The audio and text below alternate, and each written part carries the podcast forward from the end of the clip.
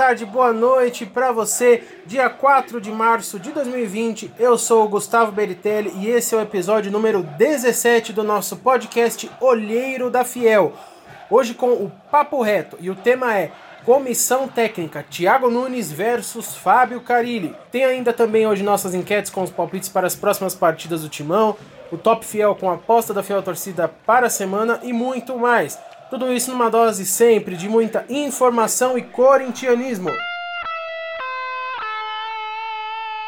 Lembrando, fiel, que nós estamos no YouTube e no Spotify com o nosso podcast, então se você ainda não seguiu a gente no Spotify ou não se inscreveu no nosso canal do YouTube, não perca tempo, vai lá. Assim você é avisado sempre quando nós tivermos novos episódios no ar e não deixe de acompanhar nada do nosso Coringão.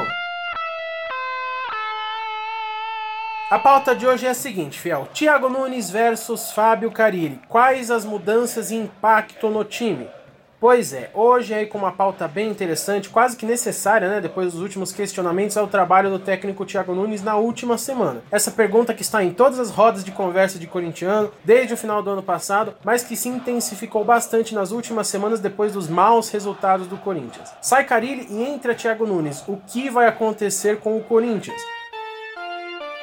De 2009 para cá, mais ou menos, quando o Corinthians retornou à Série A depois da queda em 2007, o time passou por fases muito distintas, desde uma eliminação em pré-Libertadores em 2011 para o Tolima, até ganhar o mundo em 2012 contra o Chelsea. Nós tivemos vários técnicos de vários estilos, jogadores de todos os estilos e todos os calibres também, Teve até Ronaldo, Roberto Carlos, Adriano Imperador aí no meio disso tudo. Então muita coisa aconteceu no Coringão. Mas uma coisa os números comprovam e nós não podemos negar. O Corinthians se tornou um time que tem o chamado DNA defensivo. Era um time que dificilmente fazia muitos gols. Claro que nós não estamos falando de um jogo específico e sim de uma temporada, de uma sequência de jogos. Então aconteciam sim boas situações de goleadas e bons jogos. Mas isso não era característica do time, eram situações isoladas. Um exemplo disso é justamente a conquista, para alguns até mais importante do que o Mundial, da Libertadores de 2012. O Corinthians não fazia tantos gols, mas sofria pouquíssimos e sendo eficiente, os poucos que faziam eram suficientes para ter sucesso nas partidas e conquistar as vitórias. Relembrando, o Corinthians foi campeão invicto dessa Liberta, tomando somente 4 gols em 14 jogos que disputou, um recorde, uma marca histórica. Na fase de grupos, o time venceu 4 jogos e empatou 2 sofrendo somente dois gols. Nas oitavas de final, empate com o Emelec 0 a 0 fora de casa e vitória em casa por 3 a 0. Inclusive, esse foi o placar mais expressivo aí da fase final. Depois jogou com o Vasco nas quartas, 0 a 0 lá no Rio e 1 a 0 no Pacaembu, aquele gol icônico do Paulinho e também a defesa histórica do Cássio no chute cara a cara com o Diego Souza. Semifinal contra o Santos, 1 a 0 para nós lá na Vila, golaço do Sheik e 1 a 1 no Pacaembu com o gol do Zidanilo. E na final, 1 a 1 contra o Boca em La Bombonera jogo que o Romarinho se apresentou oficialmente para o mundo, e 2 a 0 no Pacaembu naquela noite inexplicável do Emerson Sheik. Então nós vemos aí que o time era eficiente, fazia poucos gols, mas tomava menos ainda. Válido ainda lembrar que o Mundial, o Cássio não foi vazado, vitória por 1 a 0 contra o Al Ali na semi e por 1 a 0 também na final contra o Chelsea. Cássio que inclusive foi eleito o melhor jogador desse Mundial. Aquelas defesas inesquecíveis dele contra o Chelsea colaboraram muito para isso. Isso tudo comprova que o Corinthians havia sim se tornado um time com DNA defensivo. Isso é, novamente, faz poucos gols, mas toma menos ainda. Até mesmo em 2017, naquele time campeão brasileiro com o Carilli, que teve o Jô artilheiro da competição, as vitórias não eram de goleada, não, eram vitórias mais simples, na maioria delas sem sofrer gols mostrando aí mais uma vez essa eficiência defensiva. Com esse estilo, o time passou por altos e baixos, onde naturalmente quando era eficiente ia bem, mas também quando não tinha eficiência ofensiva passava por fases péssimas, como aconteceu aí no segundo semestre do ano passado, de 2019, onde marcou pouquíssimos gols e assim teve uma campanha bem abaixo do esperado, quase deixando escapar a vaga na Libertadores desse ano de 2020. Ok, o que, que isso tudo tem a ver com o Thiago Nunes e o Carilli?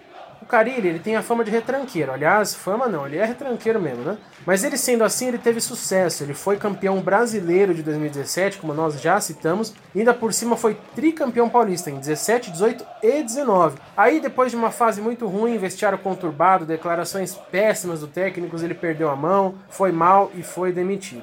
E eis que o Corinthians contrata Thiago Nunes, a sensação do momento, campeão da Copa do Brasil e da Sul-Americana com o Atlético Paranaense, campanha excelente no Brasileirão 2019. E um detalhe é que ele, ao contrário do Carilli, tem uma característica bem ofensiva de marcar muitos gols. No Atlético, ano passado, em 2019, foram 108 gols em 75 partidas, uma média de 1,44 gols por jogo enquanto o Corinthians no mesmo ano fez somente 87 gols em 79 partidas, média de 1,1 gols por jogo. E o Thiago Nunes já chegou no Corinthians declarando que ia mudar o DNA do time, naturalmente pelas características dele. E ele iniciou a temporada e o ano está indo como está. Por enquanto, uma campanha lamentável, pífia.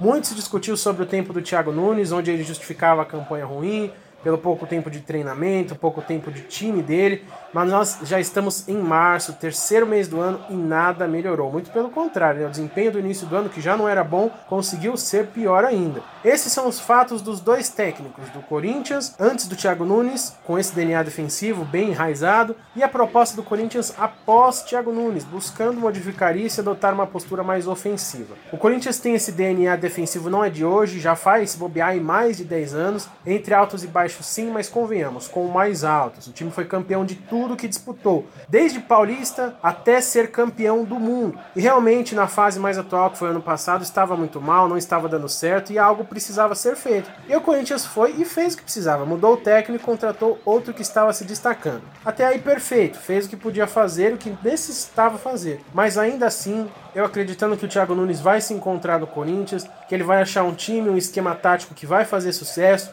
Ainda eu acreditando no trabalho dele, eu achei um pouco ingênuo da parte dele chegar já metendo na banca, falando que ia mudar a característica do time antes mesmo de ver as peças que ele teria à disposição, antes de ver como seria o início da temporada, que já mudou totalmente o rumo do time no ano, né?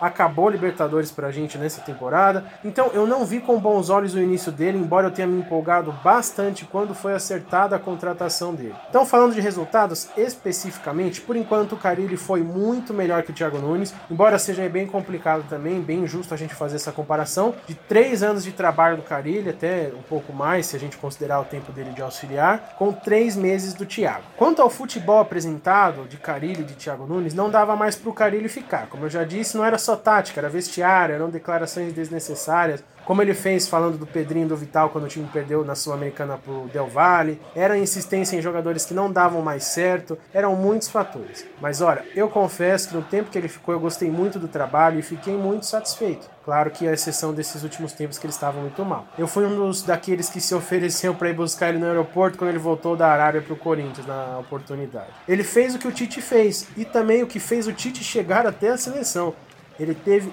eficiência. O cara ganhou três estaduais que disputou, ganhou um brasileiro, fez um bom trabalho enquanto estava aqui. Ele era retranqueiro, sim, isso dava nos nervos, sim, mas isso também foi o que coroou ele algumas vezes, justamente por essa característica. Agora o Thiago Nunes, que chegou descartando, entre aspas, aí, o estilo defensivo do time. Perdeu o amistoso lá na Flórida, foi eliminado numa pré-Libertadores dentro de casa e está com um aproveitamento ridículo no estadual, último colocado no grupo mais fraco do campeonato. É claro que eu queria ver o time jogar mais para frente, ter mais intensidade como tem tido, fazer gol no início das partidas como fez em alguns jogos, mas de que adianta você marcar no início se você também vai sofrer gols em todos os jogos? O Corinthians só não tomou gol em dois jogos oficiais que disputou esse ano. Os dois clássicos, contra o Santos e contra o São Paulo. Os outros nove jogos o time foi vazado.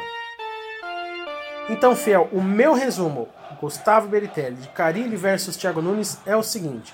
Eu ainda acredito no Thiago Nunes, eu não acho que ele deve ser demitido, nem nada disso por enquanto que está se cogitando, mas ele precisa ser mais coerente com o time que ele tem, com o elenco que ele tem, ele precisa ser mais realista, jogar um futebol mais cauteloso, porque de nada vai adiantar um cara fazer dois gols por jogo se ele tomar três. Eu acho que se continuar assim, ele não vai ir tão longe quanto o Fábio e vai parar bem antes e com menos conquistas. De nada adianta ele fazer qualquer trabalho se ele não tiver eficiência, resultado. E o Carilli, como eu disse, precisava sair, deu o tempo dele, deu a hora, mas ele também fez sua parte pelo Coringão e eu sou agradecido. E para você, Fiel, qual o panorama que você tem dos dois técnicos do Corinthians, o atual e o ex? Você acredita no Thiago Nunes pro Timão, depois dessa apresentação que ele já teve agora até então no Corinthians? Você acha que ele vai se sair melhor que o Carilli ao longo do tempo? E se você pudesse trazer o Carilli de volta hoje, pro lugar do Thiago Nunes, você traria? Comenta aqui, deixa aqui nos comentários a sua opinião e o que você pensa a respeito dessa situação. E é isso aí, fiel. Esse foi o episódio número 17 do nosso podcast, hoje com o Papo Reto. Está no ar também o episódio número 16 com o News Semanal, trazendo todas as novidades da semana do Coringão. E nós teremos também em breve o pré-jogo da partida contra o Novo Horizontino, então fiquem ligados aí. Não se esqueçam, é, inscrevam-se no nosso canal do YouTube segue a gente no Spotify para você receber as notificações quando os novos episódios estiverem no ar. A gente tem também enquete rolando no Twitter com o Top Fiel, aposta da Fiel Torcida para a semana. A gente tem enquete das próximas partidas, então acompanha, segue a gente lá, arroba Olheiro da Fiel. Instagram, Twitter e Facebook e no Spotify e no YouTube também. Logo, logo tem mais para vocês, fiel. Fiquem ligados aqui, confiram sempre todas as novidades do Coringão, as nossas resenhas, análise de jogo, pré, pós-jogo e muito mais. Eu sou Gustavo Beritelli, olheiro da Fiel. Muito obrigado e vai Corinthians! Vamos, Corinthians!